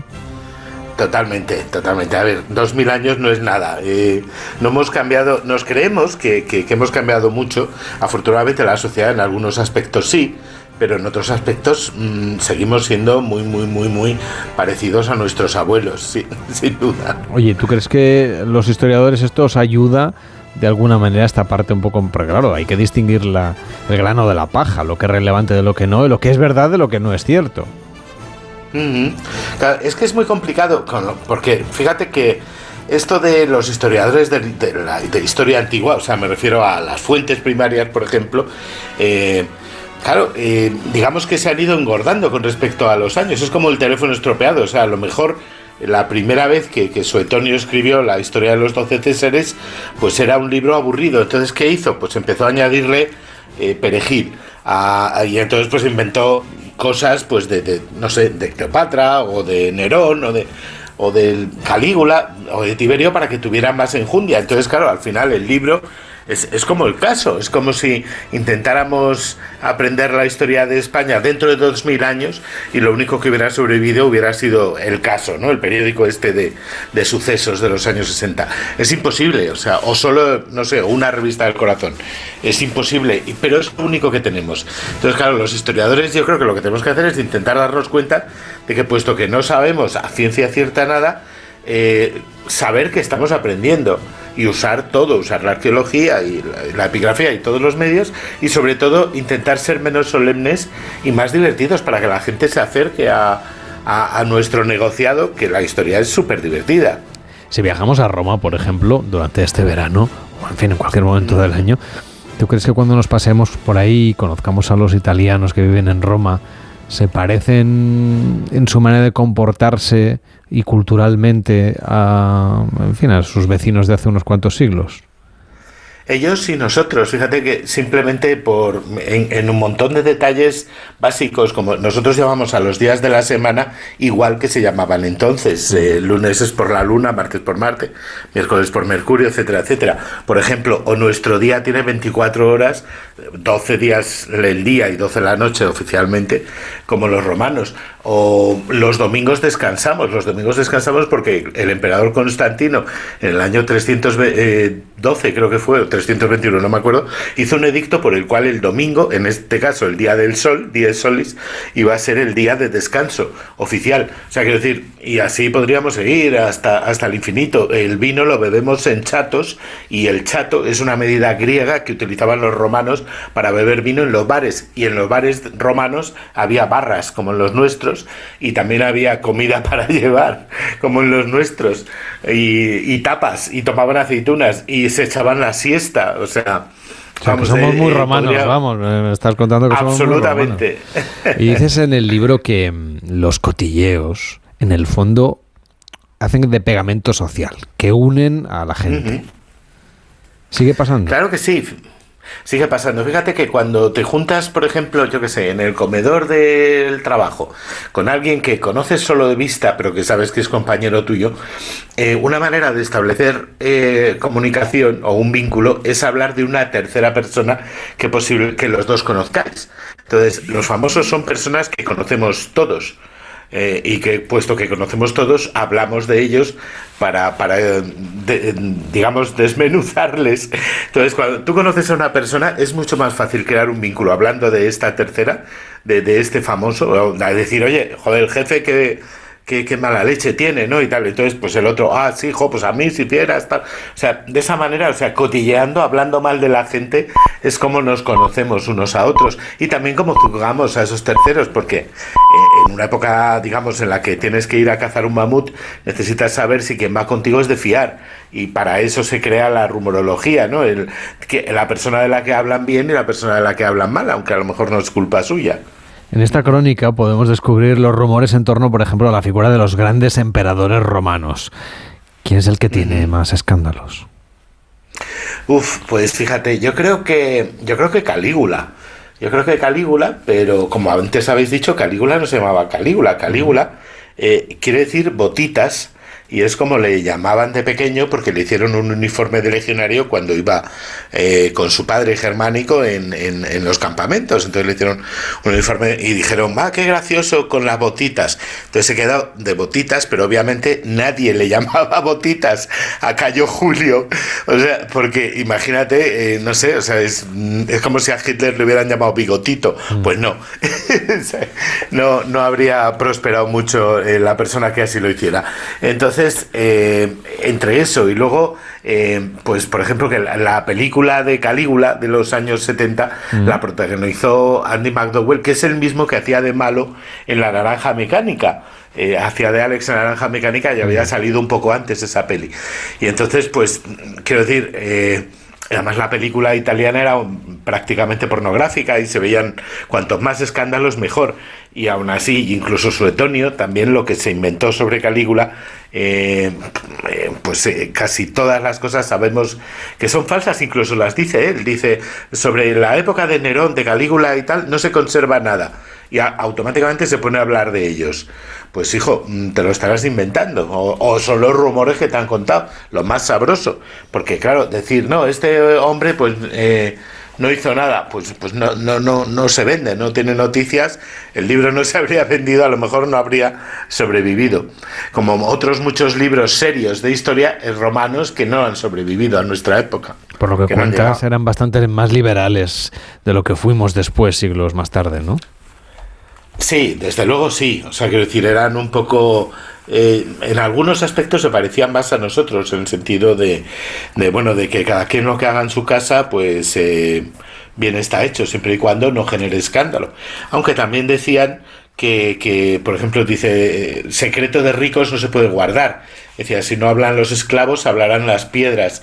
Eh, esto creo que lo dijo Séneca, por ejemplo, refiriéndose también a que cuando hay algo que contar, eh, algo escandaloso en una familia prominente, pues al final eso llega a, a oídos de, de- de todos, sin duda.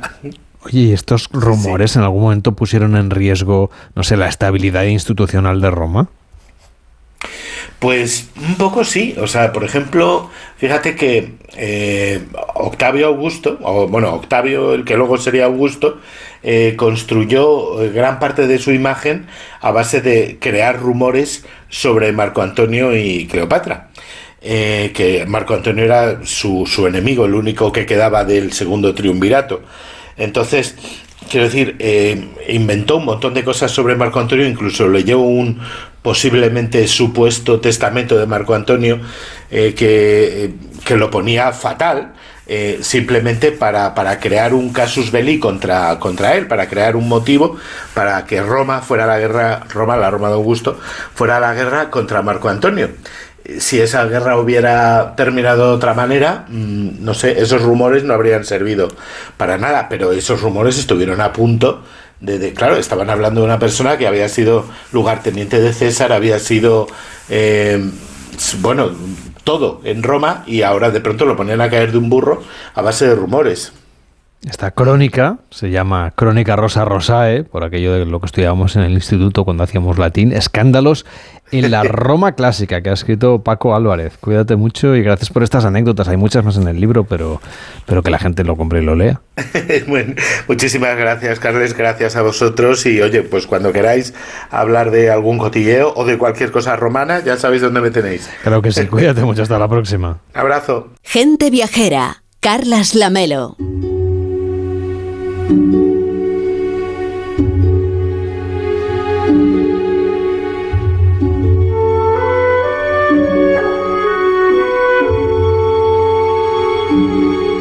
Desde hace años que España se ha convertido en un auténtico plató de cine para producciones tanto nacionales como internacionales. Sin embargo, no solo las grandes capitales ni aquellos lugares de paisajes muy característicos son los que protagonizan las películas. Por ejemplo, Almería, ¿no? que es un lugar al que recorremos muchas veces cuando hablamos de turismo de cine. No solamente estos sitios, insisto, han logrado captar la atención de cineastas procedentes de todo el mundo, sino que hay otros muchos rincones de nuestro país que se han convertido en auténticos escenarios de película. Pablo Mérida, ¿cómo estás? Buenos días. Muy buenos días, Carles. Si no me equivoco, hoy quiere reivindicar el papel que han jugado otras localidades españolas, seguramente menos conocidas en la historia del cine, pero que sin embargo pues han tenido rodajes muy importantes. Exacto, Carles. Eh, lugares que podríamos eh, definir, mm, bueno, como aquellos que pertenecen a la España menos poblada y que seguramente este verano no destaquen como grandes destinos turísticos, ya que no tienen playa ni grandes hoteles, eh, ni se organizan en ellos prestigiosos festivales de verano.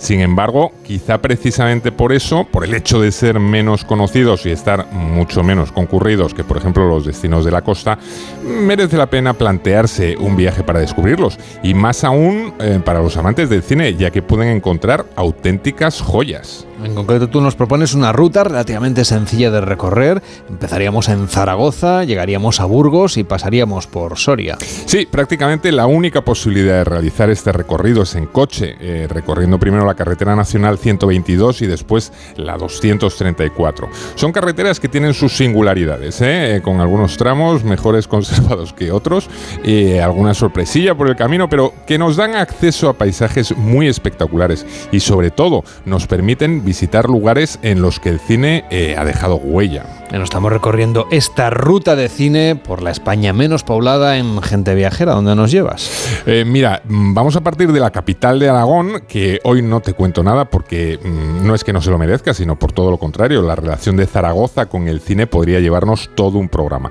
Así que nos lo reservamos para otro día. Digo, dejamos Zaragoza, nos ponemos en carretera y en poco más de una hora llegamos a Tarazona. Es una ciudad monumental que atrae sobre todo por su famosa catedral que mezcla elementos del gótico primitivo, el mudéjar incluso de estilo renacentista.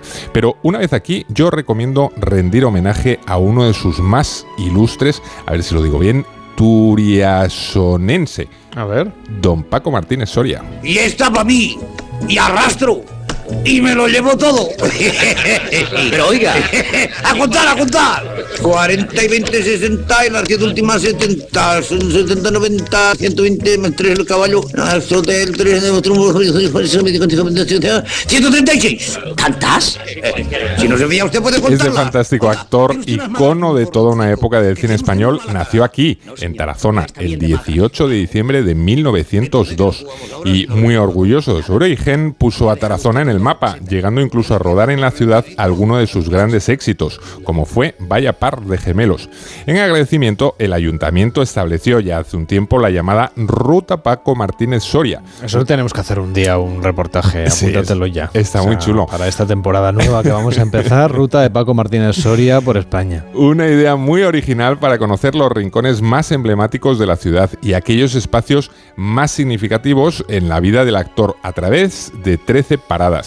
Desde luego una ruta muy recomendable. ¿Y de Tarazona hacia dónde seguimos? Pues en una media hora podemos llegar hasta Olvega, ya en la provincia de Soria. Se trata de otra población pequeña donde se puede visitar la iglesia de Santa María la Mayor o numerosas ermitas que son como pequeños tesoros ocultos en el municipio. Pero lo realmente hermoso de Olvega es el paisaje montañoso que le rodea, con el Moncayo como testigo, la belleza del entorno y también el hecho de que tenga la consideración de ser una zona en nevadas durante el invierno, fue lo que convenció a David Lean a mediados de los años 60 a venir a rodar aquí parte de la mítica superproducción Doctor Cibago.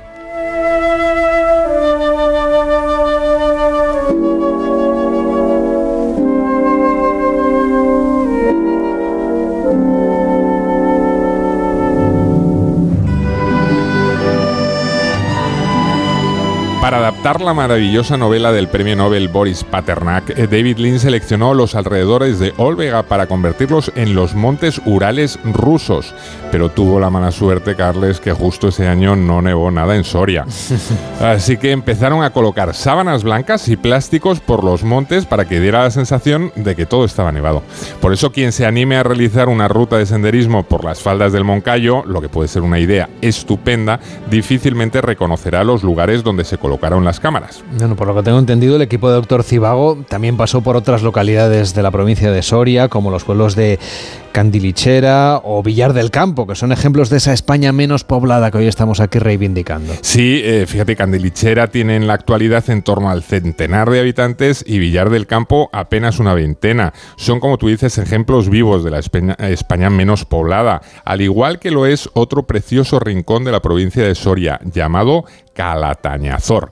Este municipio de apenas medio centenar de habitantes es de esos lugares en los que parece que no pasa el tiempo. Construido sobre la vega del río Milanos, cuenta con unas empinadas calles de trazado medieval y los restos de un fascinante castillo. El pueblo tiene mucho encanto y es conocido no solo por ese dicho de en Calatañazor perdió al manzor el tambor, sino porque enamoró nada menos que a Orson Welles, quien se vino a rodar aquí parte de la película Campanadas a Medianoche, una obra inspirada en varios textos de William Shakespeare, en la que el director interpretaba el papel de Sir John Falstaff. Un hombre de hermosa presencia, corpulento, de aspecto alegre, graciosa mirada y actitud noble. Debe andar por los 50 o puede que cerca de los 60. Ahora recuerdo su nombre. Se llama Falstaff. Si ese hombre fuera un divertido, sería para mí una decepción, porque noto la virtud en sus ojos. Consérvalo.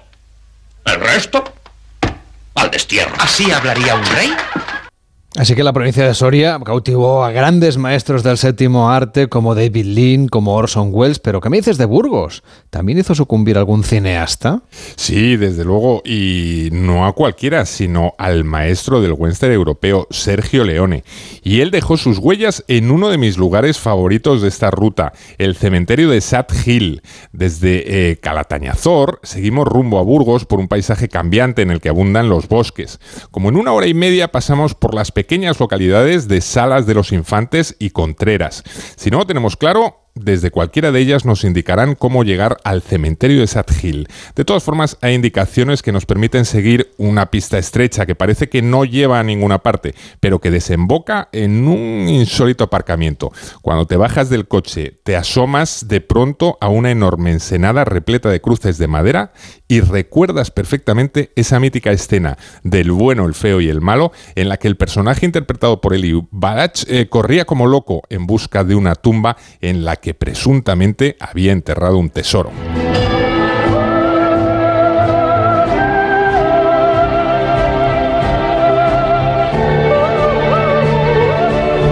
Los amigos de la Asociación Cultural de Sadgil, a quienes desde aquí enviamos un afectuoso saludo, fueron quienes a raíz de un documental comenzaron a recuperar este espacio hasta convertirlo hoy en una auténtica atracción turística. Te aseguro que es un lugar absolutamente espectacular y para los amantes del bueno y el feo y el malo, un centro de obligada peregrinación, porque de verdad que ahí te sientes, mm, bueno, como si fueras Clint ¿eh? Mm, una maravilla. Aunque yo creo que una visita al cementerio de Sad Hill puede ser un broche de oro para esta ruta, muy cerquita tenemos Santo Domingo de Silos, un lugar absolutamente recomendable y que también ha servido de decorado natural a numerosos rodajes, como fue el del Valle de las Espadas, una superproducción realizada en los años 60 sobre la vida del conde Fernán González, a quien curiosamente daba vida un sex symbol de la época, que era ni más ni menos que Espartaco Santoni. No tengo más plazo que la voluntad de mi padre. Pero si de mí depende, esperaré al juez de Castilla. Fernán González. Fernán González. Señor. Señor, mejor di amigo. Os hemos estado buscando por los montes. Burgos es la cabeza de Castilla y vos. Como ves, Carles, la España menos poblada conserva espacios que sin miedo al error podemos calificarlo como auténticos rincones de película. Bueno, pues vamos a viajar a través de ello durante este verano, así se lo ha contado Pablo Mérida en estos viajes de cine que tenemos la suerte de ir explicando de vez en cuando aquí en Gente Viajera. Cuídate mucho. Muchas gracias, Carles. En Onda Cero, Gente Viajera, Carlas Lamelo.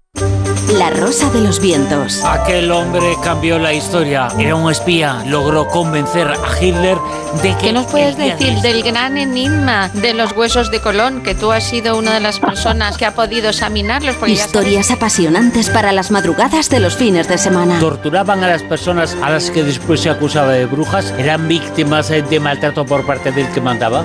Supongo que te habrán llamado muchas veces las autoridades para averiguar algo más sobre algún tipo de caso.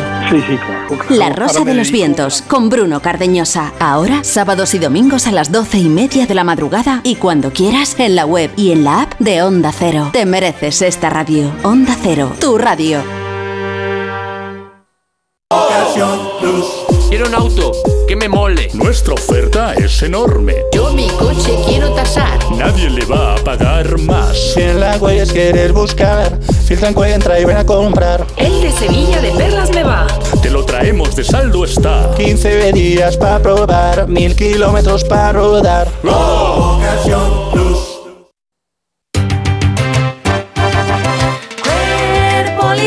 Y llegó el verano y con él el 50% de descuento en cuerpo libre. Tratamientos naturales, localizados y personalizados. Aprovecha ahora el 50% de descuento en cuerpo libre. Es tu momento. 91 192 32 32. 91 192 32 32. Con tu tratamiento de adelgazamiento tienes además tres sesiones de presoterapia de regalo. Más información en cuerpolibre.com. Un verano de lujo para descubrir Madrid, en un hotel de diseño con 12 plantas diferentes, parking incluido, una magnífica piscina, bebidas de bienvenida, una experiencia refrescante y única. Hotel Puerta América desde 55 euros por persona. Reserva ya en hotelpuertaamerica.com. Rosa de los Vientos. Aquel hombre cambió la historia. Era un espía. Logró convencer a Hitler de que... ¿Qué nos puedes decir del gran enigma de los huesos de Colón? Que tú has sido una de las personas que ha podido examinarlos. Historias apasionantes para las madrugadas de los fines de semana. Torturaban a las personas a las que después se acusaba de brujas. Eran víctimas de maltrato por parte del que mandaba. Supongo que te habrán llamado muchas veces las autoridades para averiguar algo más sobre algún tipo de caso. Sí, sí, claro. La Rosa de los Vientos con Bruno Cardeñosa. Ahora, sábados y domingos a las doce y media de la madrugada y cuando quieras en la web y en la app de Onda Cero. Te mereces esta radio. Onda Cero, tu radio. Gente Viajera, el programa de viajes de Onda Cero con Carlas Lamelo.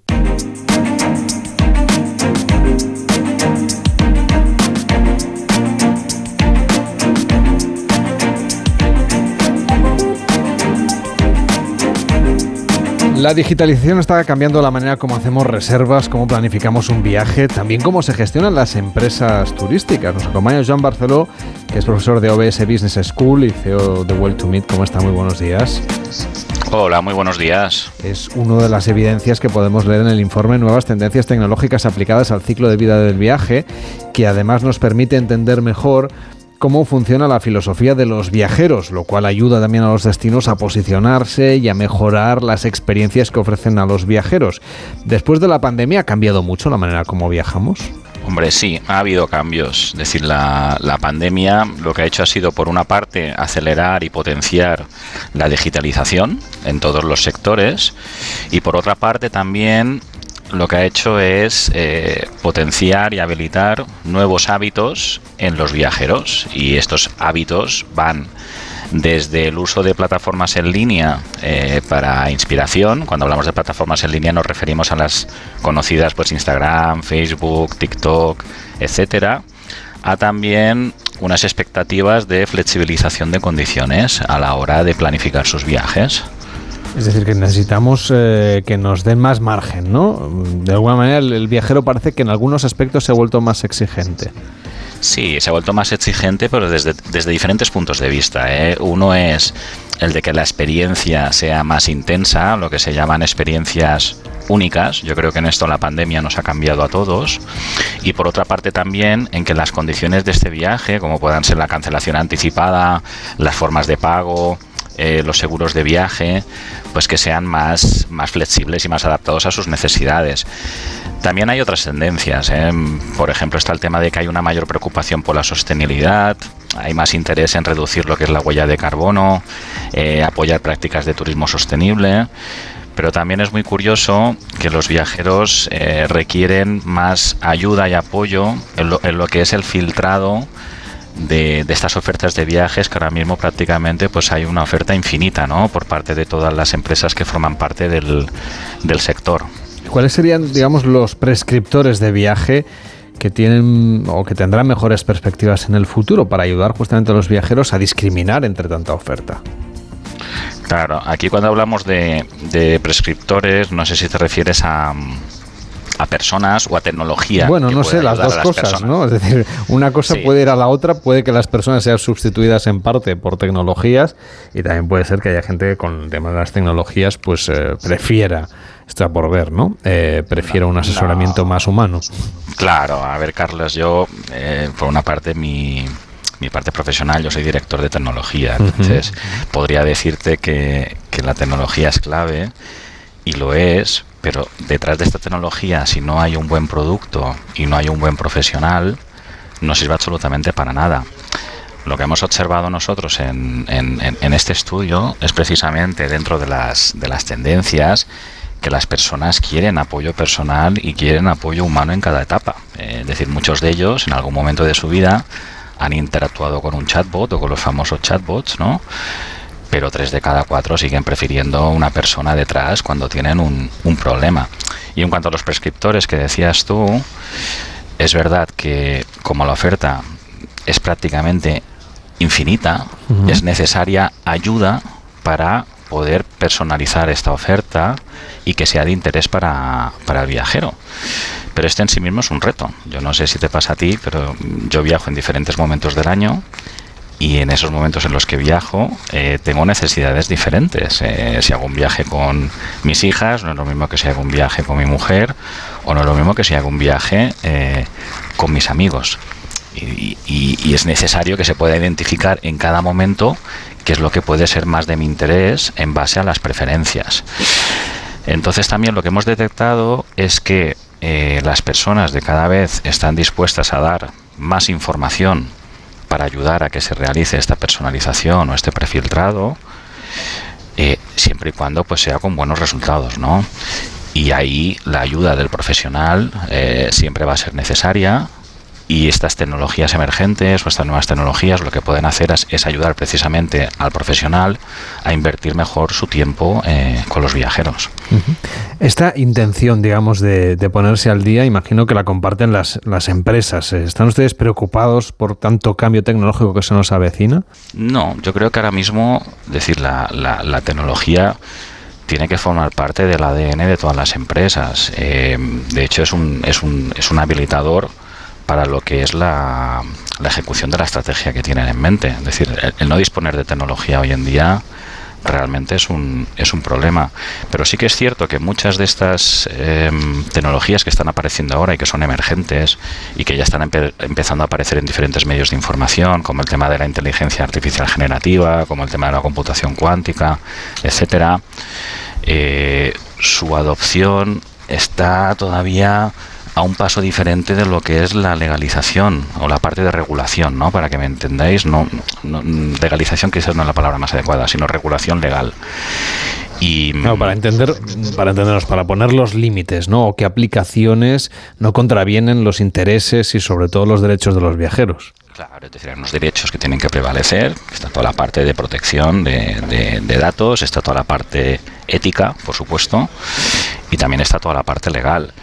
Entonces el futuro es, es, es, prometedor, pero es verdad que todavía hay que ir con muchísima cautela desde el punto de vista de adopción de estas nuevas, de estas nuevas tecnologías. Una de las cosas que me ha llamado la atención de su, de su informe, que, que es digamos una parte de la presentación inicial, pero me ha hecho pensar mucho en, en, lo que hacemos aquí en el programa, que son los ciclos del viaje.